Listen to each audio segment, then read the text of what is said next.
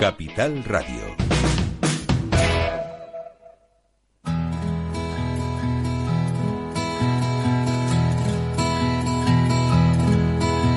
Comienza la caja de Pandora. Al verte sonreír.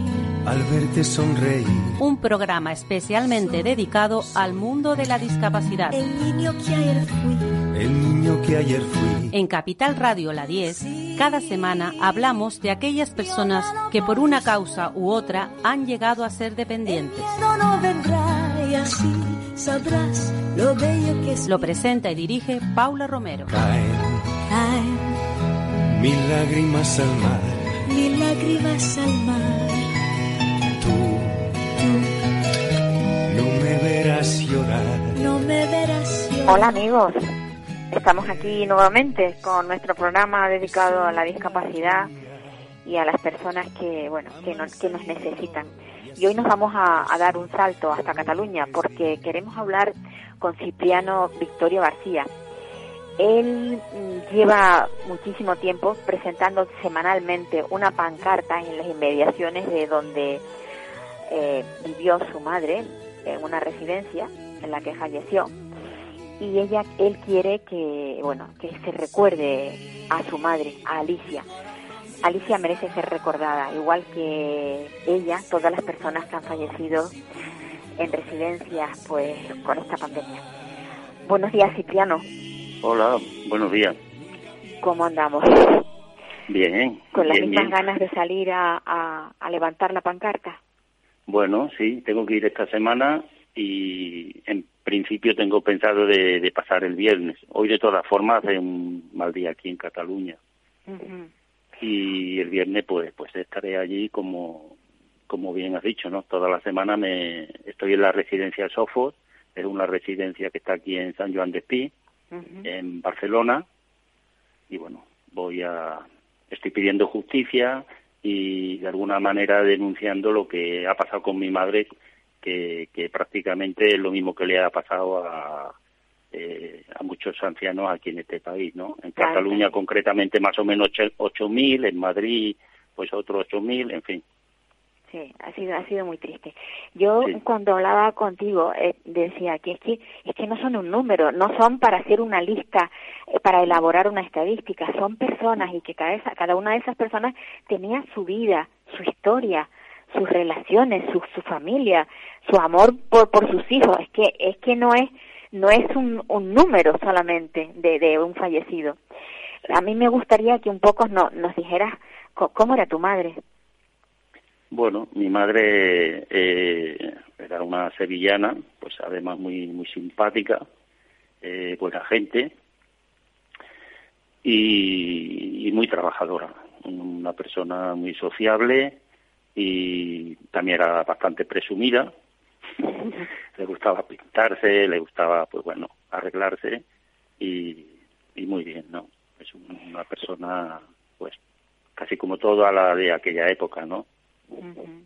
Es que hay una cosa que, que no recordamos, que es que mm, precisamente esta, estas personas que han fallecido fueron las que levantaron este país. Sí, así es. Levantaron este país con su esfuerzo, con su trabajo Exacto. y se consiguieron muchos muchos derechos de los que actualmente disfrutamos nosotros gracias a ellos, derechos que, que bueno, se están perdiendo, ¿no? Exacto. Yo creo que mm, esta lucha que tú tienes, además que la tienes en solitario, que eso es lo que menos me mm, Sí, bueno, en solitario menos me gusta, eh, en- entre comillas. Sí, no he tenido, a ver, eh, en solitario, ahora yo estoy en, en un colectivo de movimiento de residencia de aquí de Cataluña Mm. y ellos muchas veces han se han ofrecido a, a acompañarme y ayudarme. De hecho, eh, hace un par de semanas estuvieron allí en la puerta conmigo y estuvieron apoyándome. Pero como esto va para largo, claro, tampoco se trata de que cada semana pues pues estén gente ahí conmigo. Pero bueno.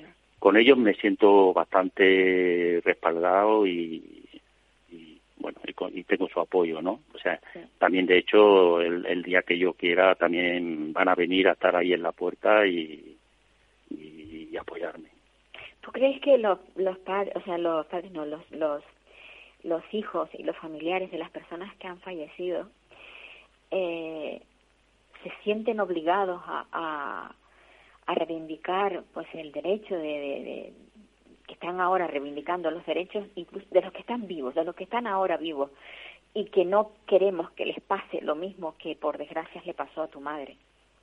Sí, pero los familiares mmm, que tienen que tienen todavía a su a sus padres, a sus abuelos y los tienen en, la, en residencia, pues tienen miedo de hablar y tienen miedo de pues bueno, de, de pedir eh, condiciones mejores para ellos por miedo a represalia, por miedo a que una vez que se van ellos de allí eh, los traten peor. Y esa es la realidad. ¿eh? O sea, hay muchas familias que no se mueven por eso, porque tienen miedo. Claro. Yo, de hecho, que formé una asociación allí en Sofos eh, para, para, para eh, en fin, mejorar las condiciones de, de, lo, de las personas ancianas en la comida, en, en que tuvieran más actividades, en, en, to, en, todo esto y sí que un, un poco eh, empezaron a, bueno, a, a, darte un poquito de lado, a mirarte de otra manera, ¿no? Y a tener problemas. A señalar, sí, a señalar con el dedo. Sí, sí, sí. Este es el que molesta. Uh -huh. Este es el que el que es capaz de decir lo que lo que otros callan por miedo. Pero la, la realidad la realidad es que que está ahí, o sea, todo esto que ha pasado, y yo lo digo muchas veces, eh, lo que ha pasado ahora venía ya de atrás, no es nuevo. Mm. Ha tenido no, no, que llegar no, la pandemia para que se descubriera todo toda la opacidad y todas las cosas que pasaban en esa... Sí, ahí lo que pasa que, bueno, en la residencia es un negocio, está claro, y, y cada vez se están metiendo eh, fondos buitre, eh, mm. empresarios multimillonarios que, que vienen a, a, ganar dinero, a llenarse el bolsillo con las personas ancianas. Entonces, los ratios, pues, hay muy poco personal. Después, el personal eh, normalmente suele ser de contrato, muy precario, y que tienen miedo de, de hablar. Yo, de hecho, cuando estaba allí en Sofo, no he tenido manera de saber eh, quién era el, quién, quién, componía el comité de empresa, ¿no? Para hablar con ellos. Claro, Incluso claro. muchos de ellos están elegidos a dedo. Sí, sí. Ese, ese, ese es el problema, ¿no? Que, que las residencias eh, están para no no para cuidar a, a, personas ancianas. No quiero generalizar, a lo mejor también hay algunos que lo hacen bien, ¿eh? Pero pero la mayoría, eh, pues bueno, vienen, vienen a ganar dinero, a lucrarse con las personas ancianas. Y, y la manera de, de, que haya beneficio es, pues, con una comida de, de, de peor calidad, pues claro. teniendo menos personal. Es ahí. Ellos van buscando eso. Lo, lo, Sabes qué? que o sea, hablamos mucho de, de, las residencias de mayores, pero eso también ocurre con las de residencias de personas con discapacidad. Claro. Y a mí me gusta lo, que, lo que hablamos, aún, pe sí. aún peor, aún peor. Sí, sí. A mí me gusta hacer hincapié en esto porque parece que solamente nos, nos estamos ocupando de las residencias de mayores, pero las residencias de mayores, los mayores tienen la suerte de que quienes están defendiéndoles son personas jóvenes porque son sus hijos. Pero en cambio, las residencias de personas con discapacidad, quienes defienden a estas personas son sus padres, que ya son mayores, y algunos ni siquiera tienen padre. Entonces, Totalmente este, de acuerdo. Sí, sí, este, sí, este sistema así. hay que cambiarlo en general. Bueno, en eso hay estamos, ¿no? Por suerte sí. hay plataformas, hay colectivos que, que, que, bueno, en la medida que podemos vamos haciendo cosas, vamos denunciando. Eh, ha habido muchas denuncias a Fiscalía y, como ya sabes, pues las está archivando todas, ¿no? Eso es yo, malo. de hecho, yo, de hecho, denuncié lo de mi madre a Fiscalía y además aportando imágenes imágenes que, que me cuestan de, de verlas uh -huh. y, y, las archivaron, se las archivaron. Qué doloroso es esto, qué doloroso es. Y, y no, es que a, a, mí lo que me realmente me produce extrañez es que estas cosas no, ¿por qué las archivan? ¿Por qué no siguen adelante? ¿Por qué no se hacen investigaciones? ¿Qué, qué es lo que hay detrás de todo esto?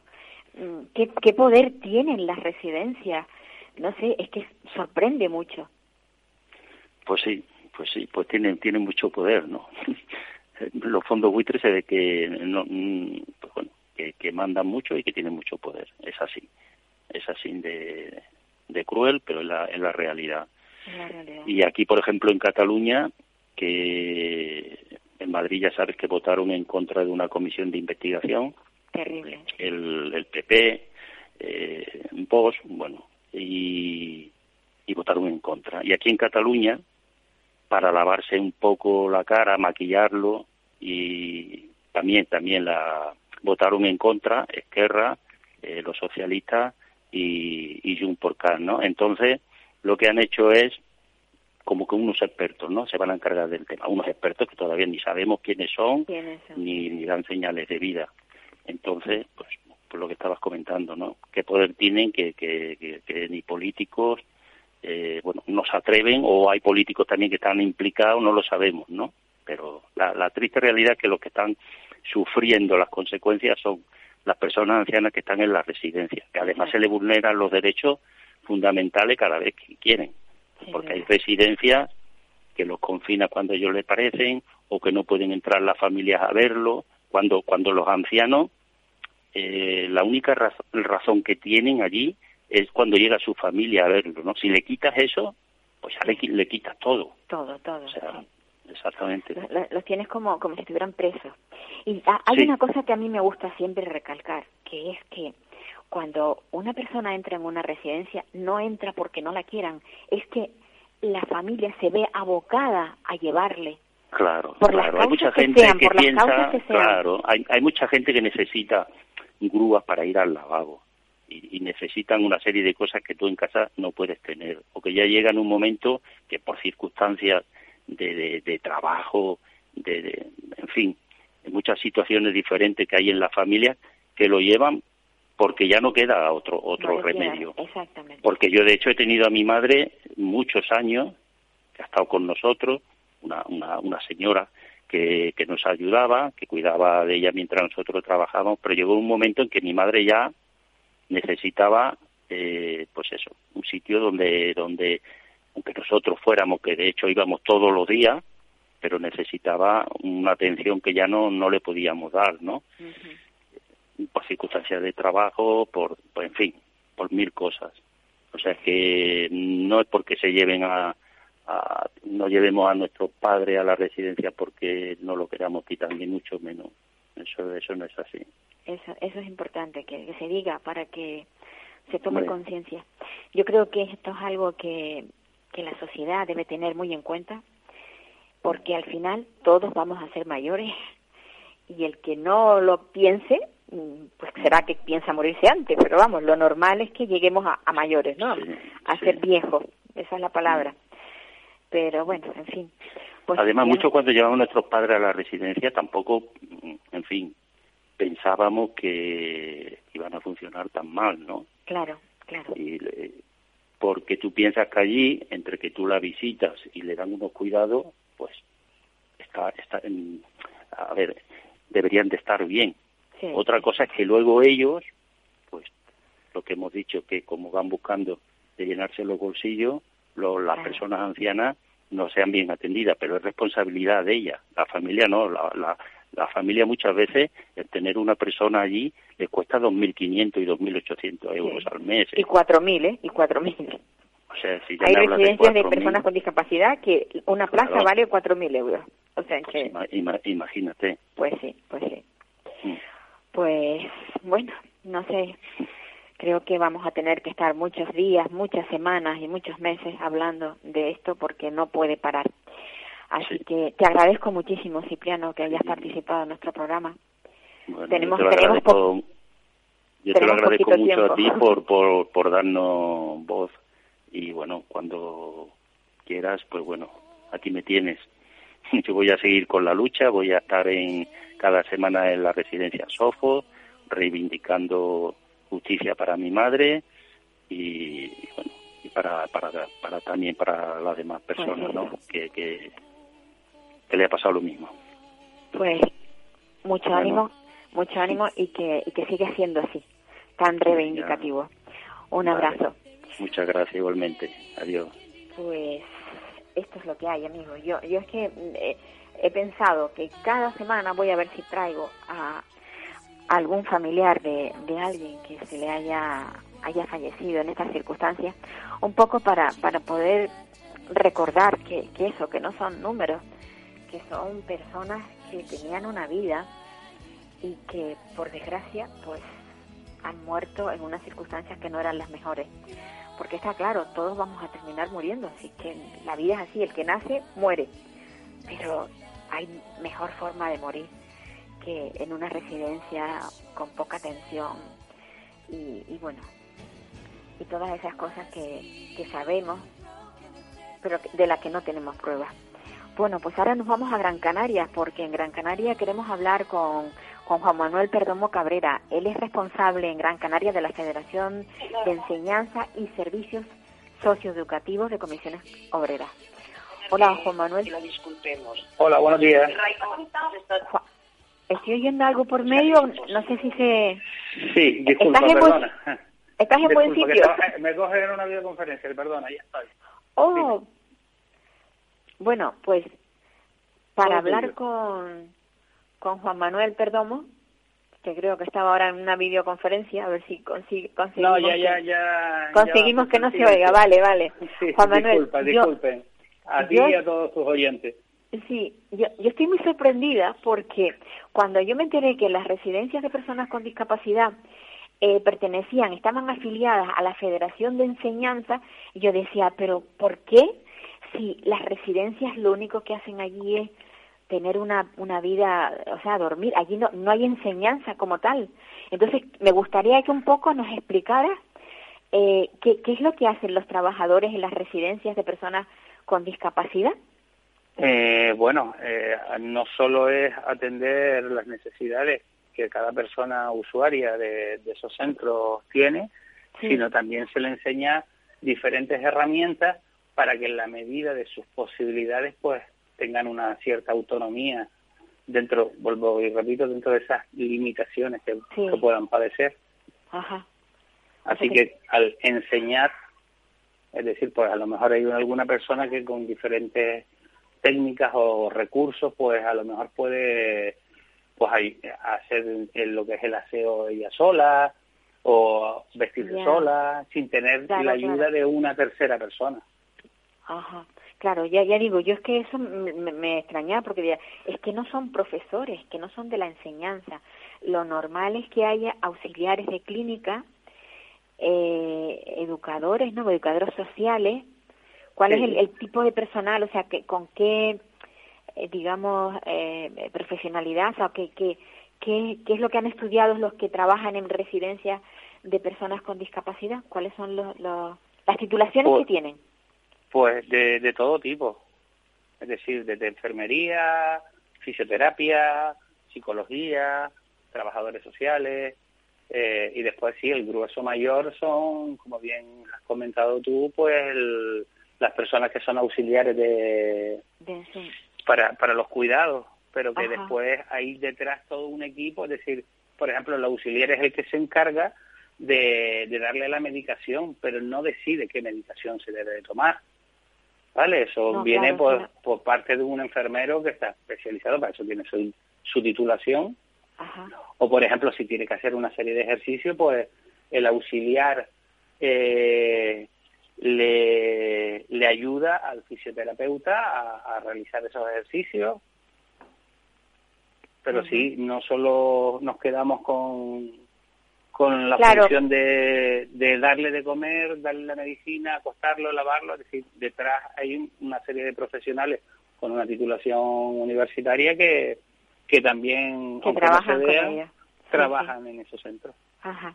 Yo es que pensaba que, que estarían dentro solo de los sociosanitarios, no, no, no, no, no, o sea, no me entraba a mí lo de la enseñanza. Y de hecho me lo han preguntado varias veces y yo digo, pues mira, tengo que buscar a alguien que me, que me lo aclare porque yo no lo sé, no tengo ni, no tengo ni idea. Ustedes participan, eh, o sea, hay delegados, digamos, de, de, mm, De personal, sí. Sí, de personal que participan en, en la mesa de negociaciones donde se cuecen, digamos, donde se eh, dice vamos a tener esta ratio para este tipo de personas. ¿Son ustedes participantes en esa mesa? No, nosotros lo, donde participamos es en el convenio, En los convenios. en, en los convenios, en este caso en el convenio que tienen los centros, en este caso estamos hablando de los centros que atienden a personas con discapacidad, Sí, nosotros negociamos eso. La, quien decide las ratios y demás, pues es un grupo de expertos, por decirlo así, expertos, que, que probablemente no hayan pisado un centro de eso en su vida eh, que viene de parte del ministerio. que viene de parte del ministerio, es como todo, ¿no? Es decir, que en cambio las leyes educativas hay gente que no ha entrado en un aula, por ejemplo. Pues en este caso es así, estos son directrices que vienen marcadas por el ministerio. Ajá. Y todos sabemos, todos sabemos que eh, la la discapacidad, trabajar con personas con discapacidad es sumamente difícil sabemos que la ratio, mm, bueno, a nosotros particularmente, quienes estamos relacionados con el mundo de la discapacidad, creemos que las ratios no, no se ajustan a las necesidades que tienen esas personas y que para el personal, para mí que es estresante. Sí, sí, aquí entramos, que es una lucha que tenemos nosotros por, desde nuestra organización sindical, son los riesgos psicosociales que hay asociados a esas personas que, que trabajan en estos centros. Es decir, y ya no solo los psicosociales, sino también los físicos. Es decir, estamos hablando de personas a lo mejor que tienen una movilidad reducida, que a pesar de contar con aparatos y recursos para poder eh, trabajar con ellos, pues eh, tienen una carga física y, una serie de enfermedades que a la larga se vuelven crónicas por, por eso, por el excesivo peso a lo mejor que suelen cargar. Sí, bueno, en esa, en es, o sea, esos delegados no pueden presionar para que el, bueno, esa ratio no sea la que les impongan, sino la que esté de acuerdo con las necesidades. O eso no, ustedes no pueden impugnar, no pueden decir, no, no podemos trabajar así, no podemos hacerlo. Vamos a ver, sí, nosotros ¿Hasta, qué punto, ¿Hasta qué punto puede presionar un, un, esto, un empleado para que cambien eh, dentro de las residencias, digamos, pues, que el personal sea el necesario, no el que pongan que siempre es menor del que realmente se necesita? Eh, sí, normalmente eh, yo te hablo de la experiencia de, que tenemos aquí con el Cabildo de, de Gran Canaria, eh, nosotros sí podemos impugnar los pliegos que salen a concurso. Eh, lo que pasa es que normalmente, vuelvo y repito, los organismos se suelen llevar por lo que viene de las directrices de, de arriba, del, ministerio, por decirlo de alguna manera, de, las instancias superiores, y, ponemos en conocimiento de todo esto que te estaba contando, esos riesgos psicosociales, esas fatigas crónicas que sufren estas personas que trabajan con y suelen tenerlo en cuenta. Por lo menos te hablo yo desde la experiencia del Cabildo Gran Canaria. El Cabildo Gran Canaria, por ejemplo, si la ratio suele ser eh, pues un cuidador por cada cuatro usuarios, el Cabildo aquí es un, abre un poco más la, mano y, y, suele reducirlo, es decir, no, no, no carga tanto. ¿Te pone uno para tres? ¿Uno para tres? Por ejemplo. Por ejemplo por ejemplo, que quieras que no reduce un poco, no es lo ideal, vuelvo y repito, no es lo ideal porque estamos hablando de personas, personas que encima no pueden valerse por sí mismas, que necesitan la ayuda de, terceras personas y que, y que si encima están sobrecargadas de trabajo, pues una mala eh, atención le vas a prestar, ¿no? Claro. Pero que si, si nos pusiéramos puristas y dice, mira, a mí lo que me estipula la ley es uno para cada cuatro, de ahí no me muevo. Y lo que podemos hacer, pues, hacer ruido, porque no queda otra. Quizá, quizás lo que habría que cambiar es la ley para que no sea tan rígida. Evidentemente, evidentemente, porque bastante tenemos con cambiar las condiciones laborales, porque me refiero, no estamos hablando de personas que ganen un sueldo extremadamente elevado. Me consta, me consta. ¿vale? y encima a eso le suma la carga de trabajo que tiene, pues es un poco pesado llevar todo eso. Pues sí, no, y además hay una cosa que también no se tiene en cuenta, es ¿eh? cómo se cambia constantemente de personal por la causa que sea, yo, yo lo desconozco. Muchas veces me comentan, no, es que es un trabajo muy duro y se marchan. Digo, es que si estuvieran bien remunerados y hubiera un reparto de trabajo, seguramente no se irían. Pienso yo. Por supuesto, yo tengo, a ver, yo tengo un trabajo en el que estoy bien pagada y tengo un trabajo que está que es equitativo, o sea, que, que, que lo que me pagan está en relación con lo que tengo que trabajar, discúlpame, bueno, Sí, sí, pues no te preocupes. creo que creo que eso es lo que impera, o sea, eso es lo que realmente eh, funcionarían bien las residencias de esa manera, ¿no crees? Exacto, exacto. Es decir, si tú estás, es decir, tienes unas condiciones laborales dignas, un sueldo que te permite eh, vivir dignamente, vuelvo repito, y encima el clima laboral en el que trabajas, porque no tienes presiones de, de tus superiores acerca de, de cómo, porque me refiero, mm, me consta que esta gente se desvive por las personas con las que trabajan. Lo que pasa que también, vuelvo y repito, esa carga emocional que tienen encima, eso no, no, no está pagado. Mm. Bueno, tú sabes que eh, también nosotros, eh, digamos, los padres y familiares de las personas, me refiero a los que estamos fuera del centro, los que estamos por fuera, podemos hacer algo, pero estamos atados de pies y manos, porque cuando una familia se queja de lo que está viendo dentro del centro, al final termina siendo señalada Sí, por supuesto. y tienen miedo de hablar. ¿En qué país estamos viviendo? Pues lamentablemente, cuando hace un año estábamos confinados, decíamos que todos íbamos a salir de aquí siendo mejores personas, creo que la tortilla se nos viró del revés. ¿no? Es decir, ya no solo en este ámbito, sino en todos los ámbitos estamos viendo que estamos en una sociedad cada vez más individualizada, que no hace más que las personas se miren su ombligo y no piensen en la persona que tienen, que tienen al lado. Habría que cambiar como sociedad, sinceramente. Habría que cambiar como sociedad y principalmente quien nos está dirigiendo el país, no la persona que está como presidente, sino hablo todo el arco parlamentario. Es decir, esa gresca que tienen continuamente, pues la verdad que no, no ayuda a mejorar el clima que después el resto de ciudadanos tenemos. Ya, pero de todas maneras pensemos que esto no es de ahora, ¿eh? Esto viene de atrás, esto viene de muy viejo, muy viejo. Se han conseguido muchas cosas, pero pero el funcionamiento de las residencias eh, no es nuevo, no es nuevo. Es de hace muchísimos años y ha sido fu- y ha seguido funcionando igual.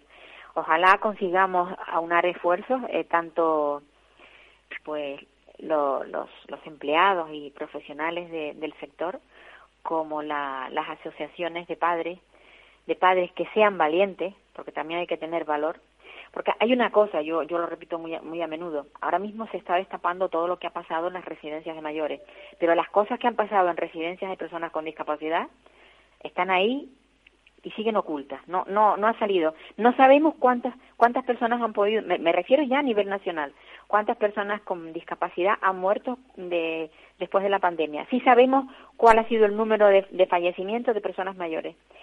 Y las personas mayores, lo repito frecuentemente, tienen la suerte de que quienes les defienden son personas jóvenes porque son sus hijos. Las personas con discapacidad, quienes están detrás de ellos cuidándoles y tratando de que cambien las cosas, son personas mayores. Y algunos no tienen ni la suerte de tener padres. ¿Cómo, Sí, no. cómo, cómo lo ves? Lo veo, lo veo que, porque me refiero ahí, como bien dices, hay muchas personas esas que, como dices tú, no tienen padres que están tutelados por, por las distintas administraciones. Efectivamente. Y, o, por, claro, o, por, evident- o por fundaciones que tampoco se preocupan mucho. También, exacto. Y evidentemente, eh, si tú eres madre, pues no miras con los mismos ojos a tus hijos que a los hijos de otras personas. Pues esto es igual, es decir, si yo tengo la tutela de una persona, pues sí, me comprometo a, a que esté bien cuidada, pero a fin de cuentas tampoco me involucro tanto como si, si fuera de mi propia sangre. Desgraciadamente es así. Pues sí, es una pena, pero es lo que hay. Pues no sé, ya digo, yo creo que, que pienso que los sindicatos también tienen ahí bastante manos, pueden hacer Sí, mucho, pueden hacer nosotros, mucho. nosotros lo que intentamos es, ya te digo, si mejoramos las condiciones laborales de las personas que atienden a, a esos usuarios de estos centros con discapacidad, pues podemos aportar nuestro granito de arena. Mejo- mejoran también, claro- sí. Sí, pero que está claro que si desde las instituciones, ya no solo la- las instituciones que se encargan como centros de atención, sino hablamos a las, a las administraciones públicas, si no se mojan un poquito, pues evidentemente eh, esto va a seguir pasando y lo más que me temo es que pueda seguir empeorando. Y es una pena, es una pena porque porque hay paro, pero es que aquí hay un nicho tremendo de trabajo. Y Por que supuesto. cada día hay más personas con discapacidad, o sea, que esto, esto aumenta, no es una cosa que diga, vea, está reduciéndose. No, desgraciadamente, discapacidades sobrevenidas, eh, enfermedades extrañas que además hay niños, muchos niños que antes, en la época mía, nacían y no se, no se harían adelante, ahora los miman, los cuidan, los cuidan y al final termina siendo una persona con discapacidad.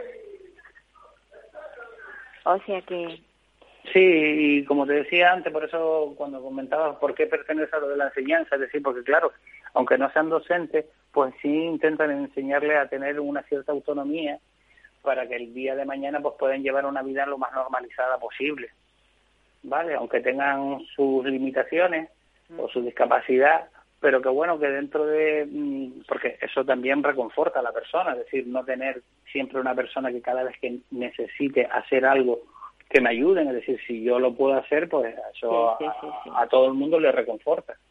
pues sí. Pues, mira, me ha encantado mucho hablar contigo, Juan Manuel.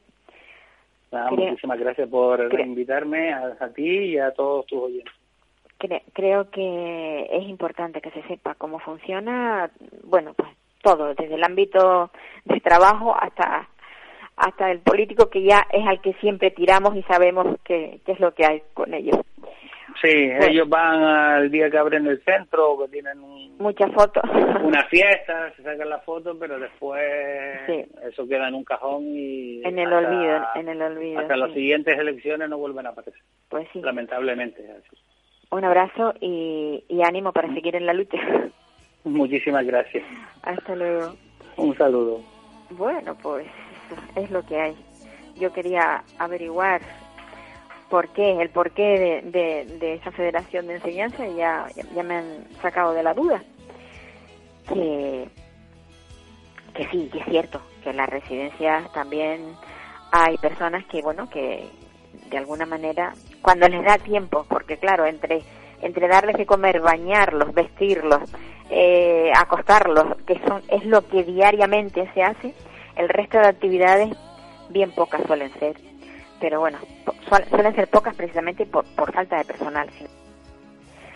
Bueno, pues nos vamos a ir hasta el norte. Vamos a volvemos a, a Tenerife y nos vamos al norte a, la- a- a hablar con la asociación Apreme. Voy a hablar con la con la directora de Apreme, que es Beatriz Dorta. Ella es el, el alma mater de esta asociación y que nos va a contar algo muy muy bonito y muy inclusivo. Hola, Bea. Muy buenos días, Paula. Qué, qué bueno volver a hablar contigo a través de las ondas después de tanto tiempo. Pues sí, la verdad que sí que es muy agradable, sobre todo cuando hablo con una persona como tú que es que no para, porque yo te admiro sí. muchísimo porque es que de verdad eh, tienes una inventiva, constantemente estás, estás creando proyectos uno detrás de otro y eso es Sí, muy sí, bueno. yo digo que, que al equipo, digo, dentro de poco ya me dejan de hablar, porque los tengo en jaque continuamente y, y le digo, ellos todavía me siguen hablando, todavía me siguen, pero vamos, dentro de poco ya me mandan a paseo. Yo, yo sé que esta, esta asociación da cobertura a, a un grupito de personas con discapacidad en la zona norte, pero, pero es un Sí. grupito pequeño, ¿verdad? Nosotros, pues, como siempre te, te he contado cuando he ido, esto empezó hace 30 años, fueron los primeros recursos que se creó en el norte. Es verdad que, que Apreme hasta hace 10, 12 años que, que ya yo entré como directora, pues casi nadie sabía quién era porque, bueno, funcionaba, yo siempre digo, como una pequeña guardería de, de no, vaya, ahí un rato, sí. tal. No, entonces Sí, era un sí, poco lo que pasaba antes con, con la discapacidad intelectual adulta. Entonces lo que hemos hecho es pues innovar y, y, bueno, darle un giro a, a lo que es Apreme, eh, respetando siempre el origen de, de dónde viene, eh, la importancia de las familias, que este año sobre todo hemos trabajado muchísimo con las familias, casi los mismos actividades que están haciendo los chicos, las están haciendo las familias por otro lado, y está siendo una experiencia súper bonita. Bueno. Eh, y ya te digo, pues atendemos a casi 30 personas eh, con discapacidad intelectual adulta, eh, de toda la, no solo ya la comarca noroeste, sino de todo el norte, porque ya tenemos usuarios también de la Orotava, de los Realejos, eh, del puerto, porque es verdad que, bueno, cuanto más te visibilizas o cuanto más difundes tu- tus actividades y demás, pues más gente mm, Claro. se interesa por, por venir a Preme. Porque vosotros estáis en ICO. Nosotros nuestra sede es ICO de los Vinos, pero mm, como bien sabes, no paramos y estamos intentando siempre eh, tener un carácter insular eh, y atender pues incluso con las charlas de sensibilización que solemos hacer, nos hemos ido a La Matanza, eh, pues a Santa Cruz, a donde tengamos que ir a, Santiago Olteide, vamos a empezar ahora un trabajo bastante, bastante conjunto con, con Santiago Olteide, o sea que donde nos llamen y donde podemos sensibilizar y actuar, ahí estamos. Ahí está premio. Oye, ¿y las jornadas gastronómicas inclusivas, esto es nuevo? Esto es nuevo, esto, bueno, un poco después de, ese nombre que tanto ha dado que hablar, ¿no? El Ven, siéntate, apreme y escucha, que son nuestras jornadas eh, que ya íbamos a hacer ya la quinta edición, a no ser por esta pandemia que nos, que nos sorprendió a todos, pues de ahí siempre juego de palabras e intento siempre pues estar, eh, ligar siempre todos los proyectos. Está Ven, siéntate, apreme y escucha en las jornadas gastronómicas, que, que el año que viene haremos la quinta edición en la segunda edición del Festival Inclusivo, donde estaba metida las jornadas, el tercer concierto solidario y todo lo que nosotros un poco hacemos durante el año. Y estas jornadas eh, surgen, Paula, por lo que te estoy diciendo, es decir, cuanto más no nos visibilizamos, eh, nos hemos dado cuenta que los usuarios que, que van llegando a Preme son usuarios cada vez más preparados eh, y con capacidades para afrontar una inserción laboral, un vivir solos, una autonomía. Entonces, nosotros no queremos que, esos usuarios que vienen, por más que quieran estar en APREME, se queden en APREME y ya está. Yo, yo les digo a ellos y a la familia, se pueden quedar en APREME, pero ellos pueden eh, trabajar y deben trabajar deben desarrollarse como seres humanos y como ciudadanos de, pleno derecho, eh, con todos sus derechos y sus obligaciones. Entonces, un poco lo que hemos estado trabajando desde hace tiempo ya que hemos querido abrir es el abanico de, la inserción laboral, que para nosotros era impensable por el perfil un poco que, teníamos siempre en la asociación y ya ves los cambios de la vida ¿no? y los giros que están viniendo chicos pues con unas capacidades impresionantes para, para poder trabajar en lo que se les ponga por delante. Entonces estamos ahí formándolos en hostelería sobre todo. Y bueno, pues esto surge de eso, de, de querer unir la hostelería, visibilizar un poco el sector este de la hostelería que está tan castigado después de la pandemia y unir la, la inserción laboral de las personas con discapacidad. Ajá. Y entonces el, el día 3 de diciembre es eh, el, el acto. Sí, hemos querido hacerlo el día 3 de diciembre porque un poco ya lo, lo enfocamos en el Día Internacional de las Personas con Discapacidad. Nos sí, efectivamente, eso es lo que pensaba. Sí, para hacer algo así. Y bueno, eh, la idea es que ellos cocinen eh, de la mano de, restaurantes y eventos de Mortero, que es uno de, los, de los restaurantes más fuertes dentro de, de, la isla en pues, realizar bodas, eventos y demás. y, y, bueno, ellos van a ser los camareros, van a ser los pinches de cocina, va a haber un show cooking en directo donde ellos van a emplatar el, los, los diferentes platos con el chef y, bueno, van a ir equipados, uniformados y de todo, ya están practicando y, están súper ilusionados. Me imagino.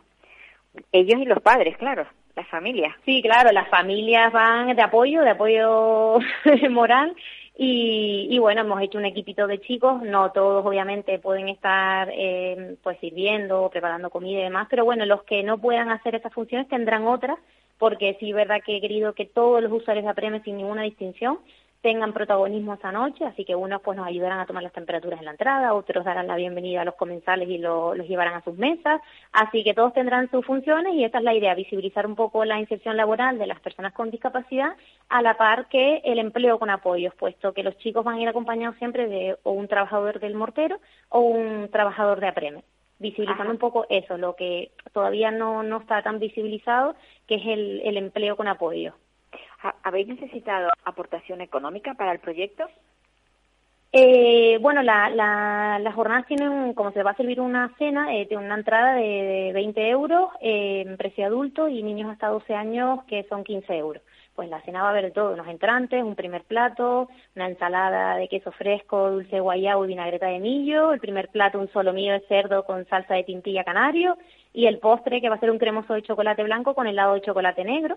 Y bueno, todo esto, bebidas y todo incluido, eh, por el precio de 20 euros. Lo que he intentado es eh, junto con el mortero, pues eh, convencer a muchísimas empresas que, que colaboren de forma pues desinteresada, eh, pues con todo tipo, ya sean servicios, pues Perdigón, por ejemplo, montando toda la, lo que son sillas, mesas, el ocero con las vajillas, que hay que mover mucha gente para, para desarrollar esto.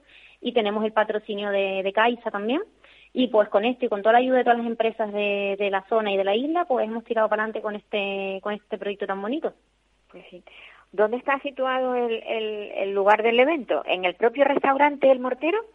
No, no, no, que va. Eh, pues nos han prestado, también como en Nico nos conocemos todos, pues a través de también de una persona conocida, nos han prestado una, una nave industrial de mil metros cuadrados, donde caben muchísimas personas cumpliendo con la normativa COVID, pero no. Claro, es que, es que ahí, ahí, está, ahí entraba yo, es decir, como, como estamos con el problema este de la COVID, como pues mira, pues si el aforo me permite por mil metros cuadrados, a lo mejor 400 personas, pues nosotros vamos a meter 200 nada más. Entonces va a haber mucho espacio entre las personas, mucha eh, distancia de seguridad, eh, aparte pues cumpliendo con toda la normativa, carteles especificando las medidas, eh, pues cumpliendo con todas las medidas de un evento de restauración. Ya. ¿Y dónde, dónde dijiste que estaba situado? Esto está en el polígono Las Almenas, que es el polígono industrial que hay aquí en ICO, que es a la entrada de, cuando ya vais entrando por, por la zona principal de ICO, cuando vienes en Santa Cruz, pues Buen Paso, El Empalme, por todo esto por ahí. O sea que la zona de aparcamiento está, está mm, garantizada, garantizada, evidentemente. Sí. Sí, sí, por supuesto, hay un montón de espacio, eso es lo mejor, la, todo el aparcamiento que, que hay. ¿Y esto qué va a ser, una cena o una, o es una cena, es una cena que está elaborada por el mortero junto con los chicos de Apreme. Entonces, bueno, el mortero es un restaurante que en la isla bastante conocido, sobre todo en el tema de eventos, y aquí Nico pues es un restaurante también bastante reconocido del, del municipio. Y ellos pues durante todo el día van a estar cocinando ese menú con, con el chef, con Alejandro Luis, y luego pues va a haber un emplatado, servir y demás. Beatriz, eh, con el tema de la pandemia, ¿habéis tenido algún fallecimiento eh, de, de alguno de los críos, de los chicos que, eh, que, han, que acudían no, a tu... No, no, gracias a Dios. la verdad que nosotros suerte, hemos sido los primeros centros en vacunarnos de discapacidad. Fuimos el primero en recibir la segunda dosis casi de Canarias. Y sí es verdad que tuvimos un usuario con, con COVID que estuvo ingresado, pero mm, vamos, tocando madera, salió. Nada, no, salió ahí mm, airoso y bueno, gracias que también está vacunado desde hacía muchísimo tiempo. Y nada, esto es convivir con lo que nos ha tocado. Es verdad que en APREME pues ellos están en grupos burbuja todavía, eh, esto les ha costado muchísimo a ellos aceptarlo porque ellos ya quieren estar todos juntos y es algo que a mí me ha costado muchos problemas con ellos porque no lo entienden, se cansan también ya de estar tan reducidos y bueno, es lo que es lo que hay que hacer y, no podemos hacer otra cosa. ¿Y cuál es el, el, el, o sea, las edades, que, cuáles son las edades comprendidas? O sea, cuando termina la escolarización, que se quedan ya sin poder ir al colegio, ya es cuando entran ahí en, el, en la en la Nosotros tenemos incluso usuarios que están todavía en aulas en clave. Nosotros tenemos usuarios que ¿Ah, están pues, de 16, 17, sí. A partir de 16 hasta, pues, teníamos una usuaria hasta hace muy poco de 63 años. Eh, pues ahora mismo no sé exactamente la edad, pero estamos en 50 y largos, picándolo los 60, sí. Claro, claro, además son, son personas mayores que a su vez tienen padres mayores, evidentemente. Exactamente, eso es una de las, bueno, tú lo sabes mejor que nadie, de, los hándicaps, ¿no? De, de la discapacidad adulta, que ya pues hay un momento en el que las familias eh, hay que empezar a mover ya qué va a pasar, ¿no? Y quién se va a hacer cargo. Y bueno, pues la pues realidad de, la, de las personas con discapacidad que bien conoces tú. Pues a, a ver una cosa, porque eh, APREME ha, ha hecho ha, ha dado cobertura a muchas cosas, pero se ha planteado a Preme eh, pensar en el futuro, en ese futuro de, residencia, por ejemplo? Sí, claro. Eh, nosotros, eh, de todo el abanico que, que, puede tocar la discapacidad adulta, todo lo tenemos, eh, lo, lo tenemos em, trabajando o lo queremos trabajar. ¿Qué pasa, Paula? Que luego nos encontramos pues con un hándicap. Primero, que, que estamos en ICO, que aunque ustedes no lo crean, la gente de la área metropolitana no sabe lo que cuesta eh, difundir algo eh, en ICO, porque yo siempre digo que si lo que ha hecho APREME, que ha sido pionero en pues trabajar sexualidad y discapacidad, en crear unas jornadas eh, de, desde una entidad crear unas jornadas innovadoras y, que han sido diferentes, eso se hace en otra entidad en Santa Cruz y tendría mucha más cobertura. Aún así, pues nos hemos movido y hemos siempre tenido mucha mucha difusión. Ahí está, pues nuestros seguidores en Facebook, que somos las entidades que más tienen en toda Canarias. Pero es el doble de trabajo, te lo aseguro. Entonces, claro, eh, conseguí, pues en una, una parte residencial que estamos luchando desde tiempo, empezar con pisos tutelados, simplemente con, con pisos de, a lo mejor cinco plazas, empezar con, con las situaciones más urgentes que tenemos en, APREM, pero es que te encuentras con muros de hormigón eh, continuamente en las eh, administraciones públicas. Y es desgastante porque uno quiere em, seguir haciendo cosas nuevas, eh, quieres eh, hacer cosas diferentes y llega un momento en que te cansas porque estás luchando con la financiación, estás luchando que te estabilicen una financiación porque haces una labor que creo que que es ya para, para decir, pues oye, gente, me quito el sombrero porque no han parado, es impresionante la calidad que tienen de servicio, la, la calidad que tienen los chicos, ellos hacen surf, hacen golf, van a quinoterapia, van a terapia canina, eh, tienen risoterapia, musicoterapia, intentamos mm, toda la parte más terapéutica de trabajarla aparte de los talleres que hacen, tenemos servicio de transporte, servicio de comedores, que no, abarcamos todo, pero eso también cuesta muchísimo dinero y es continuamente ir a Santa Cruz, pedir dinero, subvenciones, esperar que te lleguen, cuando no sabes si te llegan o no te llegan, adelantar ese dinero sabiendo que a lo mejor no te vienen los proyectos, entonces es una incertidumbre eh, trabajar así impresionante. Entonces, ya luego cuando quieres trabajar cosas más grandes, como por ejemplo pues una mini residencia, como lo que hemos estado intentando hacer, es que te das de bruces contra la realidad que es las administraciones públicas. Y eso, y eso que no hay dinero. Que, respecto a, a, la, a la popularidad, digamos, de, de, de, la, de la asociación en sí, es que cada año eres capaz de traer a una personalidad para que presida esas jornadas que ustedes hacen, impresionante.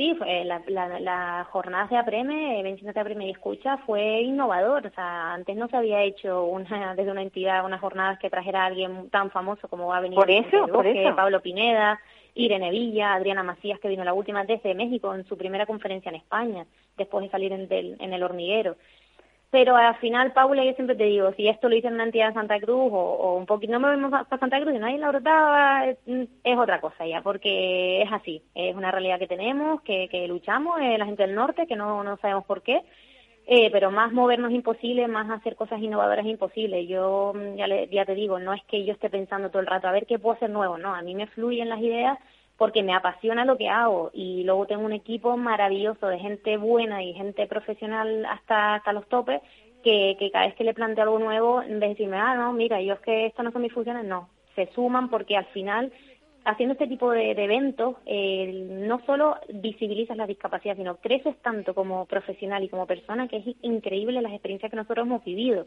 Pues, pues conocer un Vicente del Bosque, una Adriana Macías, yo estuve una semana entera con Adriana Macías, para allá, para acá, enseñándole toda la isla, eh, Irene Villa, esas lecciones de vida que te hacen ser mejor ser humano, sí o sí. Y, y encima, pues eso, tocar sexualidad y discapacidad de forma pionera, sacar un manual, el, el festival hace dos años, pues el giro en torno al colectivo LGTBI discapacidad, que tampoco se ha visibilizado en exceso. Entonces nosotros siempre, pues, donde hay un tabú, pues ahí vamos nosotros, porque, porque consideramos que en tabú todo, no hay. Todo, todo lo que me cuentas, se me acaba el tiempo. Pues nada. Muchísimas gracias por, por estar ahí al pie del cañón. Muchísimas gracias a ti por, por siempre darle cobertura a Preme y tratarnos siempre con tanto cariño. Un abrazo fuerte. Un abrazo, a ver, Paula. A, ver, a ver si, si el éxito de, de las jornadas es grande.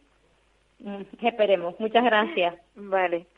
Pues amigos, que se nos acabó el tiempo ya. Creo que ha sido bastante productiva productivo este este este programa y, y hemos aprendido muchas cosas y, y, hemos tenido conocimiento de otras. Yo ya les, les dejo para para que bueno disfruten de lo que queda del día y les espero la próxima semana. A usted, usted y usted.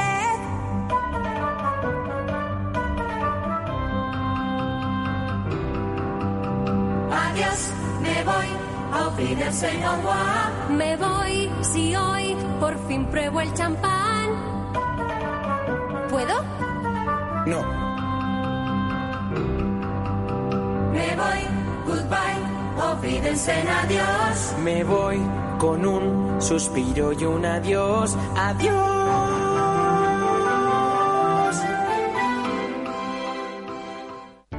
Para personas inquietas, Capital Radio.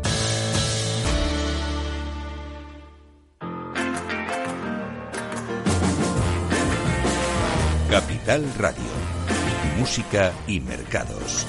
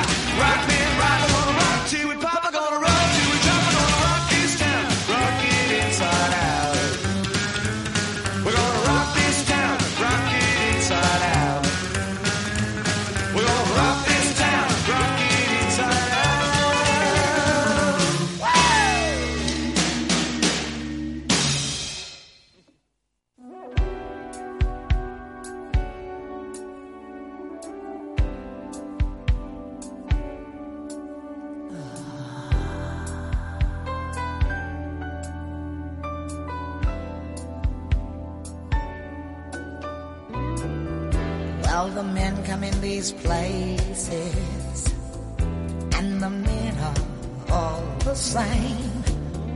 You don't look at their faces, and you don't ask their names. You don't think of them as human. You don't think of them at all. You keep your mind on the money, keeping your eyes on wall. I'm your private dancer, a dancer for money. Do what you want me to do. I'm your private dancer, a dancer for money, and any old music will do. I wanna make a million dollars. I wanna live out by the sea. A husband and some children. Yeah, I guess I want a family.